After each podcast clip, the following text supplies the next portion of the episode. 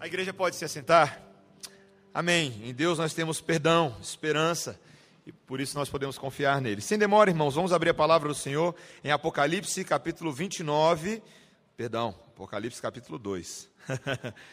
Não tem capítulo 29 Apocalipse. Capítulo 2, versículos 18 a 28.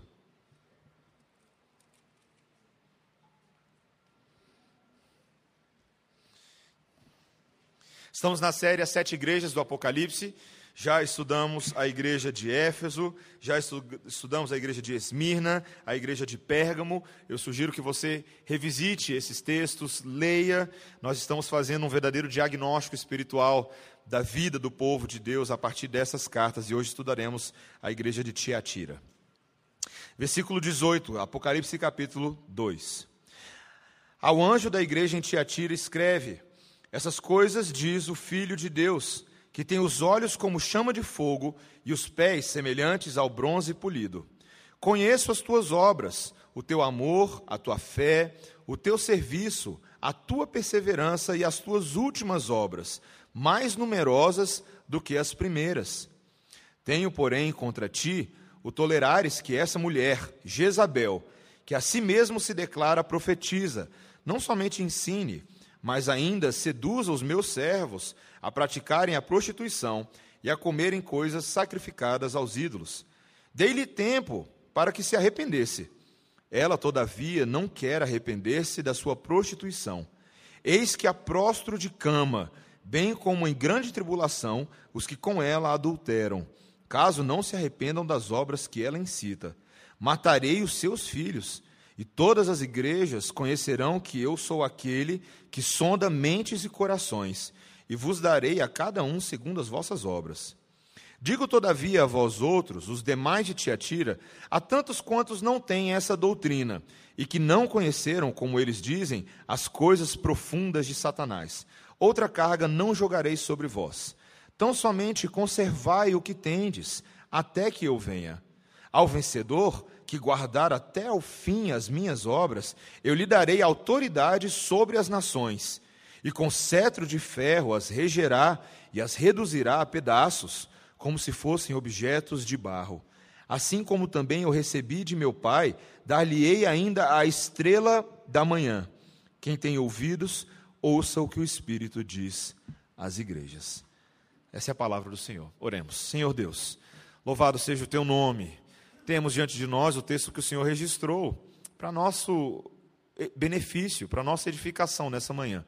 Ilumina os nossos olhos, ilumina o nosso coração, age sobre nós para que tenhamos entendimento. Em nome de Jesus. Amém.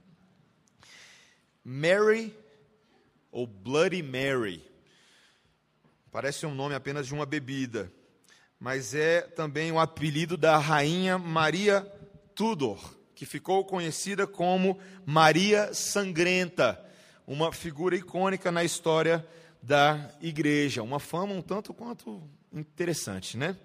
De onde que vem a fama dessa mulher? Maria era filha de Henrique VIII com a sua primeira esposa Catarina de Aragão. Em 1533, quando Henrique decidiu ah, cancelar o seu primeiro casamento e se casar com Ana Boleana, Maria acabou sendo declarada como filha ilegítima do rei e foi excluída da linhagem de sucessão, mas voltou essa linhagem dez anos depois, por causa de uma lei que foi aprovada em 1543. Ah, e ela decidiu estabelecer o seu sucesso, o seu poder, revertendo todas as reformas religiosas protestantes que haviam sido implantadas por Eduardo até aquele momento. E o protestantismo, por causa de Maria, passou a ser proibido na Inglaterra a partir de 1545.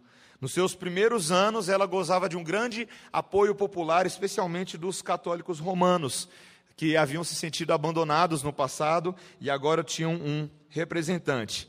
E Maria foi extremamente cruel com relação aos protestantes.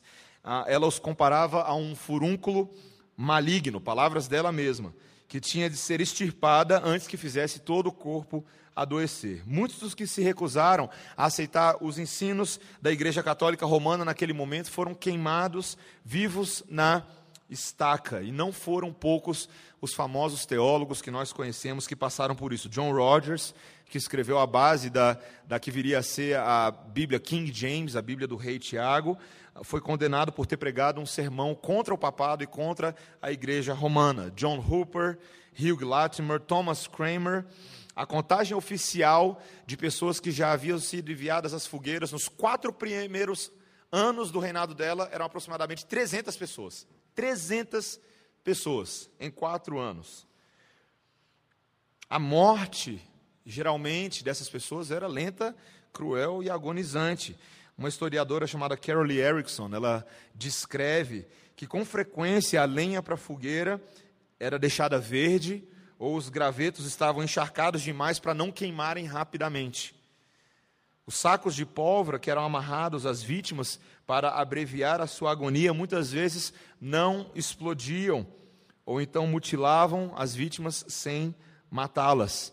As vítimas não eram amordaçadas, de modo que se podia ouvir os seus gritos e orações até o momento da morte, a quilômetros de distância.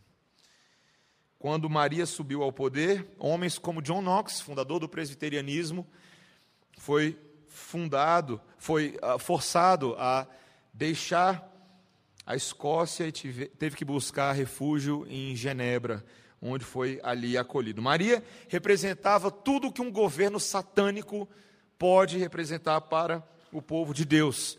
Não somente naquele momento da história, mas é curioso observar esse padrão de Satanás em levantar sob formas variadas e criativas essas éfiges da tirania, governos que se opõem ao próprio povo de Deus.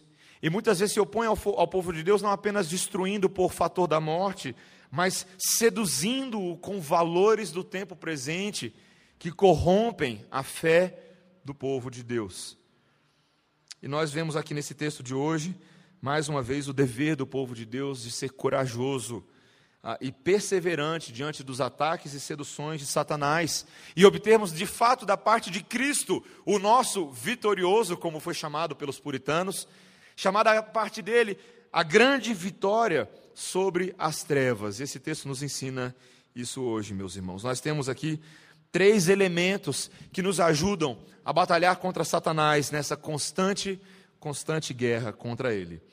Primeira coisa que nós temos aqui, meus irmãos, é um estímulo ao crescimento no amor, na fé e no serviço. Quem é a cidade de Tiatira? É a atual cidade turca de Arquizar. E naquela época ela foi um importante centro comercial da Ásia Menor, na fronteira ali entre Lídia e Mísia. E apesar de ser uma cidade relativamente pequena, ela não tinha a grandeza de Éfeso, de Esmirna ou de Pérgamo, ah, mas ela ficou muito famosa na palavra de Deus ali no livro de Atos, porque Lídia, a primeira convertida do ministério do apóstolo Paulo em Filipo, era de Tiatira ela era uma comerciante, ela era uma vendedora de púrpura. Depois você pode ver lá em Atos 16, 14. Ah, e era uma cidade, então, de pessoas trabalhadoras. A cidade de Tiatira era conhecida pelas suas muitas guildas, espécies de associações comerciais, ah, e vários produtos eram produzidos ali: pano, ah, tingimento, cerâmica, metais. Era uma cidade do trabalho. Quanto à religiosidade, apesar de Tiatira ser um pouco mais secular do que Éfeso, Pérgamo e Esmirna, as associações de trabalhadores ali adoravam seus próprios patronos, ah, que surgiam muitas vezes nas épocas das festividades. O próprio deus local, ah, que era uma representação do deus Apolo, ele era uma espécie de padroeiro dos trabalhadores. O equivalente do que seria aqui no Brasil é São José, né? O pessoal chama de São José do padroeiro dos trabalhadores. Todos os crentes que trabalhavam em Tiatira precisavam se associar a uma dessas guildas. Você não conseguia trabalhar em Tiatira se você não tivesse algum tipo de associação. Só que a associação não era apenas uma associação contratual, mas muitas vezes os crentes eram desafiados a abraçar as práticas religiosas e as crendices desses grupos e a participar de festas dedicadas a divindades pagãs. Será que você já sofreu esse tipo de, de pressão no trabalho ou na escola? Eu lembro quando eu estudava, quando eu era de uma escola pública pequeno, e lá tinha festa de Cosme e Damião, todo mundo tinha que participar. E Você tinha que dar um jeito de sobreviver aquilo. Fitinha do, do Senhor do Bom Fim, que é distribuída no intervalo, no final da aula, e lá vem a professora amarrando a fitinha no braço de todo mundo. Aí você chega em casa, seu pai abre aquele olhão, o que, que aconteceu na escola hoje? Né? Ah, quem sabe determinados feriados consagrados a santos e padroeiros da cultura popular, aqueles crentes passavam por tudo isso e eu e você sofremos esse tipo de coisa também. Mas no primeiro momento, Deus elogia a atitude dessa igreja. Veja o versículo 19: Conheço as tuas obras, o teu amor, a tua fé, o teu serviço e a tua perseverança e as tuas últimas obras, mais numerosas do que as primeiras. Essa era uma igreja que não havia cedido no todo ao Espírito presente, mas haviam obras ali que eram melhores e mais abundantes do que quando aquela igreja foi fundada, desde o seu início. O amor, que era a maior de todas as virtudes, estava crescendo. A fé, a contínua confiança em Cristo continuava crescendo o serviço que o mestre espera dos seus servos e a perseverança, o progresso constante. A igreja de Tiatira, na verdade, meus irmãos, era o oposto da igreja de Éfeso. Porque a igreja de Éfeso era naquela em que o primeiro amor havia se esvaído, havia evaporado. Mas a igreja de Tiatira, o amor continuava a pleno vapor. Não é o que nós costumamos ver nas igrejas muitas vezes, não é mesmo? Ao longo do tempo, nós vemos que às vezes os frutos da regeneração, do primeiro amor, aquele fogo quando você recebe o evangelho, aquele desejo de mudar o mundo, de pregar o evangelho para o cachorro, para o poste, aquele desejo vai passando e muitas vezes eles vão desaparecendo em meio a uma espécie de rotina religiosa de um tédio espiritual, quem sabe pecados não tratados, desgastes entre os irmãos, atritos que vão surgindo na vida da igreja e muitas vezes o nosso primeiro amor é colocado de lado. Mas veja que essa igreja é um exemplo para nós de que nem todo mundo precisa ser assim. De que, muito pelo contrário, nós não podemos nos acostumar em apenas nos reunir aos domingos para cumprir uma espécie de tabela. Nós devemos crescer no amor uns aos outros, nós devemos crescer na fé e nos atos de serviço. Às vezes eu converso ah, com pessoas que têm uma nostalgia, sabe, do passado. Ai, tinha uma época que a gente fazia vigília, a gente fazia louvorzão, a gente cantava a noite toda. Era tão bom, anjo descendo, anjo subindo. Por que, que você pensa nostalgicamente do passado e se esquece que hoje mesmo o que você tem em Cristo Jesus e no Espírito Santo é superior ao que você tinha do seu conhecimento teológico daquela época. Que aquilo que o Senhor te faz hoje é ainda melhor, porque Ele tem te dado a oportunidade de caminhar com Cristo. E Ele deseja que eu e você sejamos capazes de autoanalisar o nosso crescimento, autodiagnosticar e perceber se de fato estamos crescendo. O nosso Deus, muitas vezes, ele funciona como uma espécie de, de gerente de um self-service. E esse gerente ele tem uma tabela de avaliação do progresso dos funcionários. E ele faz aquela reunião mês a mês para saber se esses funcionários em várias categorias estão atingindo metas muito bem estabelecidas, se eles são bons no serviço de atendimento ao consumidor, se a higiene da cozinha está boa, se eles são capazes de mês a mês se profissionalizarem mais e de melhorarem a sua técnica de trabalho, o nosso Deus faz algo semelhante conosco. O apóstolo Paulo, quando escreveu a Timóteo e tentou estimulá-lo a uma igreja que muitas vezes desprezava a idade do jovem pastor Timóteo, e ele fala para ele: olha, não se intimide, pelo contrário, seja padrão dos fiéis na palavra, no procedimento, no amor, na fé e na pureza. E em 1 Timóteo capítulo 4, versículo 15, ele diz: medita nessas coisas, e nelas seja diligente. Sabe por quê? Para que o teu progresso a todos seja manifesto. Timóteo deveria dar evidências de que ele era um pastor hoje melhor do que ontem, e ontem melhor do que semana passada. Desde o dia em que eu e você começamos a congregar nessa igreja, semana após semana, você tem aprendido uma série de virtudes e ações que o Senhor espera que você cultive na sua vida pessoal de santificação, no seu casamento, na sua família, no seu relacionamento com seus pais, especialmente na vida da igreja. E a pergunta que eu faço para você é: como que está indo o seu progresso? Se eu fizesse uma tabelinha com você agora e olhasse você hoje e você há um ano atrás, houve mudança?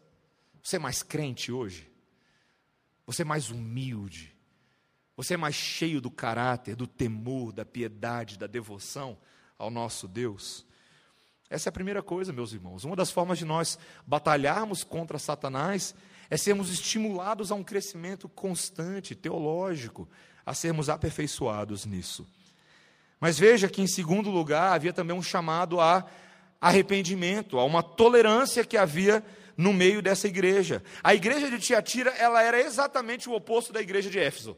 Por um lado, eles eram muito bons no amor. O amor, o primeiro amor era forte aqui, mas não a pureza doutrinária. Olha o que o versículo 20 nos diz: Tenho, porém, contra ti o tolerares que essa mulher, Jezabel, que a si mesmo se declara profetiza, não somente ensine, mas ainda seduza os meus servos a praticarem a prostituição e a comerem coisas sacrificadas aos ídolos. A igreja estava tolerando ali uma mulher que aparece aqui com o nome de Jezabel. A maioria dos comentaristas concorda que talvez esse não era exatamente o nome dela, mas era uma referência simbólica à maneira dela de agir, muito semelhante à antiga Jezabel, que aparece no livro de 1 Reis e de Segunda Reis. E quem era Jezabel no passado? Ela era uma princesa, ela era filha de Etbaal, que era rei dos Sidônios, e casou-se com o rei Acabe. E o reinado de Acabe foi caracterizado pelo fato de que Jezabel o convenceu a adorar o deus Baal, o que levou a uma vasta promoção do culto de deuses pagãos na vida de Israel. Você pode depois ver isso em 1 Reis. Jezabel não apenas ah, estimulou Acabe a fazer isso, mas ela própria sustentava 850 profetas, uma espécie de folha de pagamento de profetas ao deus Baal e ao deus Azerá. E esses profetas faziam rituais que eram detestáveis aos olhos de Deus e provocavam a ira de Deus. A reputação de Jezabel era terrível, irmãos, cruel, pior que vilã de novela. Jezabel, certa feita, mandou matar todos os profetas de Deus e pouquíssimos sobreviveram. E eles passaram a condenar Jezabel e amaldiçoá-la pela sua maldade e pela sua idolatria. No texto que eu e você lemos hoje, nós vemos o tamanho da falta de escrúpulos dessa mulher. Havia esse homem chamado Nabote, e o rei Acabe cresceu o olho para cima da vinha do Nabote. E Nabote disse que ele não poderia vender essa vinha, era uma propriedade da família, era uma herança, havia uma tradição ali. E quando Nabote se recusa, o texto nos diz que Acabe fica todo amoadinho. Ele vai para a caminha dele, fica tristinho. Aí Jezabel chega, vê Acabe na cama, literalmente, depois você lê, no texto que a gente acabou de ler essa manhã. O que, que foi, meu bem? O que está acontecendo? Nabote não quer me dar vinha. E essa mulher, ela tem a coragem de tramar uma situação, ela toma a iniciativa e conspira com algumas falsas testemunhas que se levantam para acusar Nabote falsamente de ter blasfemado contra o nome de Deus, de ter amaldiçoado a Deus e amaldiçoado o rei. E assim Nabote foi levado perante essas testemunhas, perante o povo, e um homem inocente foi apedrejado apenas para que Acabe pudesse ter a sua vinha. Essa era Jezabel. A primeira acusação que o nosso texto faz aqui é que ela se auto-intitulava uma profetisa. A igreja tolerava que essa mulher, auto-ordenada, ensinasse autoritativamente. Nós sabemos muito bem, eu e você, que a igreja do Novo Testamento não reconhecia o ofício pastoral feminino na vida da igreja. Mas essa mulher, de forma autônoma, usurpava a posição do ministério ordenado instituído por Cristo somente aos homens vocacionados. Veja que não era um problema somente na vida da igreja.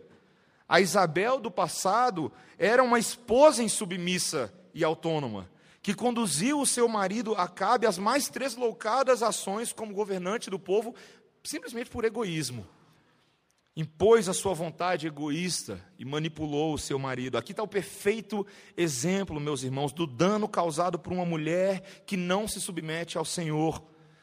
Ela se conduz de maneira escandalosa e maléfica na vida da igreja, na vida da família. Ela não respeita autoridade alguma. Ela se estabelece como dona da verdade. Seu caráter exibe apenas orgulho, rancor, desprezo pela palavra e pelo povo de Deus. Eu nunca me esqueço, um professor no seminário, numa das aulas de prática pastoral, ele falou: Meus irmãos, nós precisamos lutar contra o espírito de Jezabel nas nossas igrejas. Mulheres que não se submetem a ninguém e a nada, são donas do seu próprio nariz, pisam nos seus maridos. Mulheres, vocês nessa manhã são chamadas para imitarem as milhares de outras servas na palavra de Deus que modelaram a verdadeira piedade e a obediência a Cristo, que serviram bem a Cristo na figura das suas famílias e da igreja. Não imitem Jezabel. Não imitem Jezabel. Além da insubordinação, o texto nos diz que essa profetisa conduziu os servos de Deus a praticarem a prostituição e a comerem coisas sacrificadas aos ídolos. Essa doutrina nos leva a pensar que provavelmente ela pertencia à ordem dos nicolaítas, que nós vemos desde duas igrejas atrás, que estimulavam a imoralidade sexual e a idolatria, que eram duas das principais formas de indulgência na Ásia Menor naqueles dias. E esse essa doutrina dela aparece em associação no versículo 24, a uma frase que aparece aí, está vendo aí no versículo 24? As coisas profundas de Satanás. É como se essa mulher estivesse ensinando uma espécie de conhecimento secreto, um conhecimento elevado e espiritual, que ensinaria que você, se fosse maduro nesse conhecimento, poderia se relacionar com os ídolos de forma a não se prejudicar com eles. Pelo contrário, a se beneficiar deles. O mesmo se aplicaria ao seu corpo. Quem sabe se você tivesse um, um, conhecimento especial, um conhecimento secreto, você estaria mais livre para lidar com a sua própria sexualidade da, manhã, da maneira como lhe fosse mais interessante. Pensa como essa, essa mensagem seria bem-vinda entre os crentes de Tiatira, uma vez que tornaria mais fácil se misturar com os pagãos nos negócios, nos assuntos sociais, onde provavelmente a comida dedicada a ídolos e a prostituição acontecia o tempo inteiro. Mas essa é uma atitude típica dos libertários gnósticos, com o seu conhecimento secreto, que propõe frequentemente uma vida além dos padrões de moralidade estabelecidos na palavra de Deus. Nós vemos a mesma coisa em nossos dias, não é muito diferente. Outro dia eu entrei numa certa livraria, num certo shopping em Brasília, e fiquei impressionado com alguns títulos que eu vi ali na seção dos best-sellers. Títulos psicografados. Sexo, consciência e amor, da mônada à espiritualidade. Um livro escrito por um ex-evangélico, hoje espírita. Notícias de que uma certa feira de produtos sensuais aconteceu em São Paulo e ali uma empresa de crentes lançou uma linha de produtos eróticos para evangélicos. Notícias sobre o uso de técnicas indianas por casais cristãos para se alcançar o máximo prazer na atividade sexual ao concentrar a energia do cosmos e por aí vai. Nossos dias. Tipo de coisa que está andando pelas igrejas, pelas livrarias. Esse é o padrão do pecado. Ele sempre inventa desculpas para fazer o que quer, o que lhe é conveniente, o que lhe é confortável, mesmo que envolva sincretismo e adoração a falsos deuses. A vida de adultério que nós vemos hoje por aí é uma vida que ignora os padrões divinos para o casamento. Solteiros e descasados que vivem uma vida sexual ativa fora dos padrões de Deus. Homens e mulheres casados que flertam com o pecado fora dos limites do casamento. Isso é grave, meus irmãos. Isso é grave. O texto nos diz aqui que Cristo, no versículo 21, deu um tempo para que essa Jezabel de Tiatira se arrependesse da sua prostituição, mas ela não quis. Deus deu uma chance para ela, deu oportunidade para que ela voltasse atrás, para que ela reconsiderasse os seus caminhos e fizesse aquilo que era certo, mas não. E assim o Senhor vem com peso, com ira. Ele prometeu amaldiçoá-la, colocá-la prostrada, doente, de cama.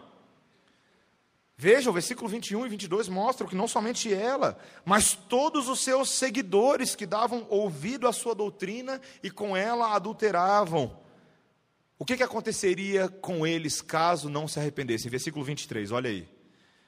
Matarei os seus filhos, e todas as igrejas conhecerão que eu sou aquele que sonda mentes e corações, e vos darei a cada um segundo as vossas obras.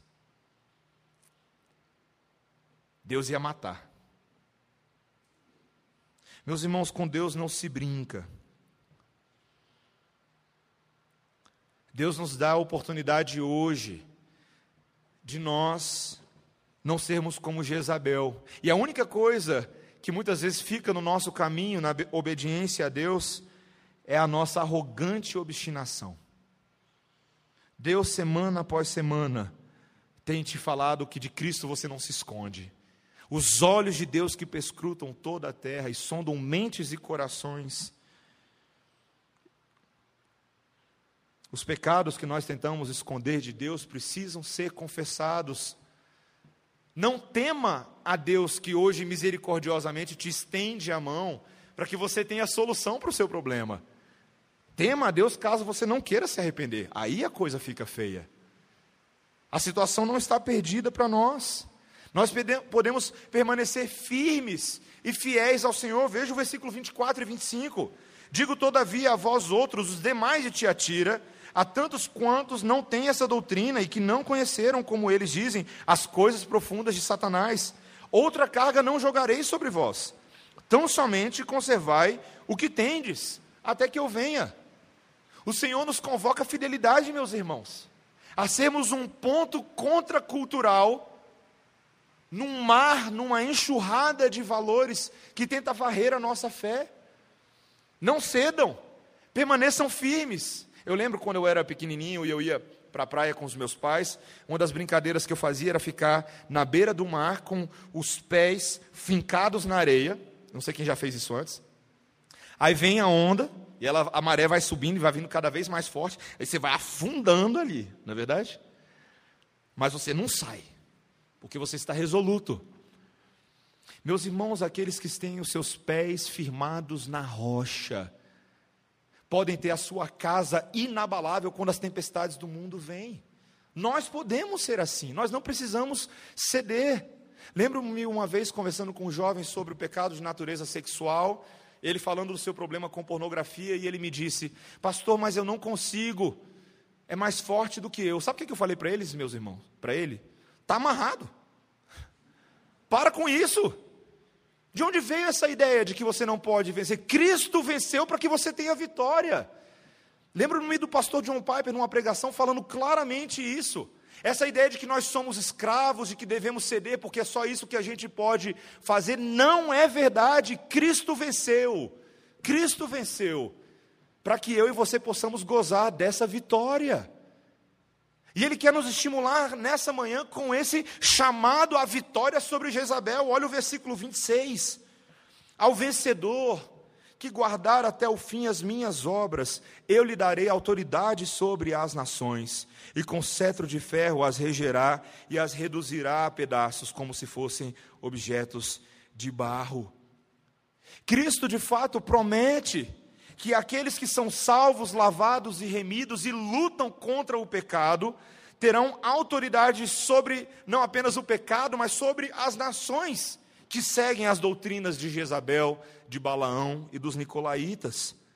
É interessante, é uma visão escatológica e apocalíptica do futuro, de que nós, aqueles que estamos em Cristo, futuramente seremos como reis e rainhas sobre a terra. Governantes junto ao Pai e junto ao Filho. Mas não somente no futuro, preste atenção. Essa é uma realidade hoje também. Nós já gozamos do fato de que com Cristo hoje podemos reinar, podemos ser vitoriosos, podemos cumprir aquilo que o Salmo 2,9 diz, compartilhando da vitória do Filho que com seu cetro rege sobre as nações, podemos expurgar a rebelião dentro de nós mesmos. Os cristãos do Novo Testamento agora sabem que a destruição da rebelião pode acontecer de duas formas principais. Seja em arrependimento e fé, quando eu e você nos voltamos para Deus, mas também quando Deus permite que a própria força do fogo do inferno caia sobre a cabeça dos ímpios. Talvez você tenha ignorado, mas o início do nosso texto diz no versículo 18 que os olhos dele são como chamas de fogo e os seus pés como bronze polido. Uma imagem do Antigo Testamento que, invoca, que evoca esse brilho de uma armadura. Como se o nosso Deus, de fato, tivesse e tem poder para esmagar os povos, como ele fala em Isaías 63, versículos 3 e 6 que os seus pés esmagam os povos na sua ira. Agora tem um detalhe aqui muito interessante: a descrição dos pés de Jesus como bronze polido. De onde vem isso? Talvez você não saiba, mas Tiatira era conhecida principalmente por uma guilda de trabalhadores de bronze. Produtos exclusivos de bronze que eram feitos com uma técnica inigualável em Tiatira. Uma espécie de segredo da Coca-Cola eles tinham. E eles eram muito orgulhosos dos seus produtos de bronze. Mas é curioso que a palavra que é usada para o bronze polido dos pés de Jesus, ela só aparece aqui, em Apocalipse, nesse ponto. Uma referência única, uma associação única entre esse bronze de Tiatira e os pés de Jesus. Por que uma palavra tão rara seria usada para descrever os pés do Filho de Deus?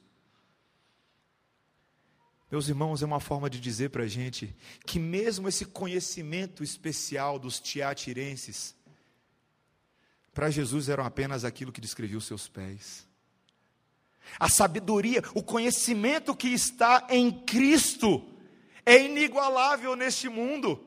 Ele é a fonte de todo conhecimento, ele é a fonte de toda sabedoria, é o que o apóstolo Paulo disse em Colossenses 2, 3. Nele residem os maiores segredos. O que é maravilhoso, meus irmãos, é porque hoje eu e você temos acesso a esse conhecimento. De fato, em Cristo existe um conhecimento superior que esse mundo não conhece. Um conhecimento da salvação um conhecimento da santificação, da alegria e da esperança. Em Cristo existe verdadeira vitória sobre Jezabel, sabe por quê? Porque ele venceu Jezabel na cruz do Calvário. Em Cristo existe verdadeira vitória, porque hoje eu e você temos acesso a esse conhecimento, da parte dele nós temos um maravilhoso presente, é o que o último versículo nos diz.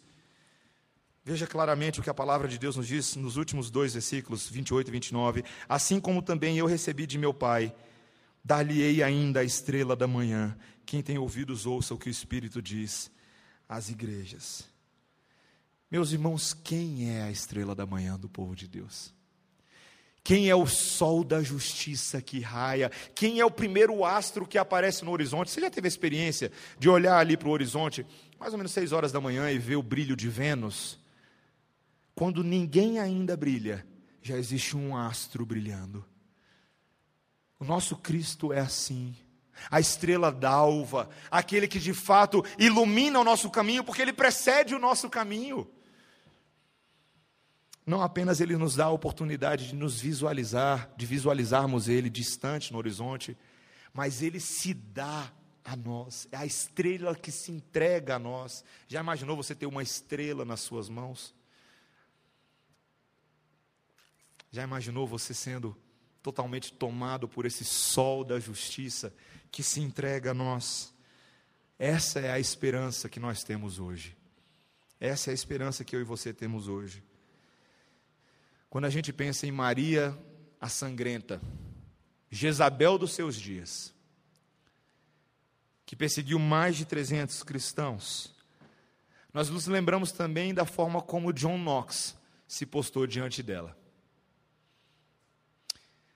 Havia um momento em que, por causa dessa reforma religiosa na Escócia, havia uma guerra entre a Inglaterra e a Escócia. Mas John Knox se tornou muito conhecido por uma tradicional referência da sua, dos efeitos da sua pregação sobre Maria, que ouvia as notícias sobre John Knox. Um historiador diz que quando Maria ficava sabendo das coisas que John Knox pregava, ela chorava, ela tremia, não de convicção, mas de raiva. Ela ficava com raiva daquele que não se envergonhava do Evangelho, ela o temia. Certa feita, ela escreveu dizendo: Eu temo mais as orações de John Knox do que os exércitos de 10 mil homens contra nós. Tremia que nem vara. Eu e você sabemos que John Knox, meus irmãos, era apenas um servo. Não há por que idolatrá-lo. Mas o Deus de John Knox é o Senhor dos Exércitos. É Ele quem defende é Ele quem protege diante dos exércitos de Satanás. Que o Senhor nos ensine a lutar pelo lado certo, pelo exército certo. E que nós não temamos Jezabel. E que nós não temamos Satanás. Amém? Oremos, irmãos. Senhor, obrigado pela tua palavra nessa manhã. Fonte de instrução, fonte de alegria, fonte de esperança. Senhor, dá-nos a capacidade de, na armadura do Espírito Santo, nos méritos de Cristo, resistirmos às ordens do maligno, a permanecermos fiéis a Ti, a não nos igualarmos ao mundo que jaz nas trevas, a não cedermos às tentações e às concupiscências da nossa carne. Mas, Senhor, dá-nos diligência e disposição, para que, ainda que no tempo presente tenhamos aflições, Lembremos que o tempo por vir é tempo de paz e descanso, tempo de eternidade e tempo de misericórdia, em nome de Jesus. Amém. Vamos ficar de pé, irmãos, vamos cantar ao nosso Deus. Esse belo hino, Rocha Eterna, cantemos com força, cantemos com alegria a Ele que é digno da nossa adoração.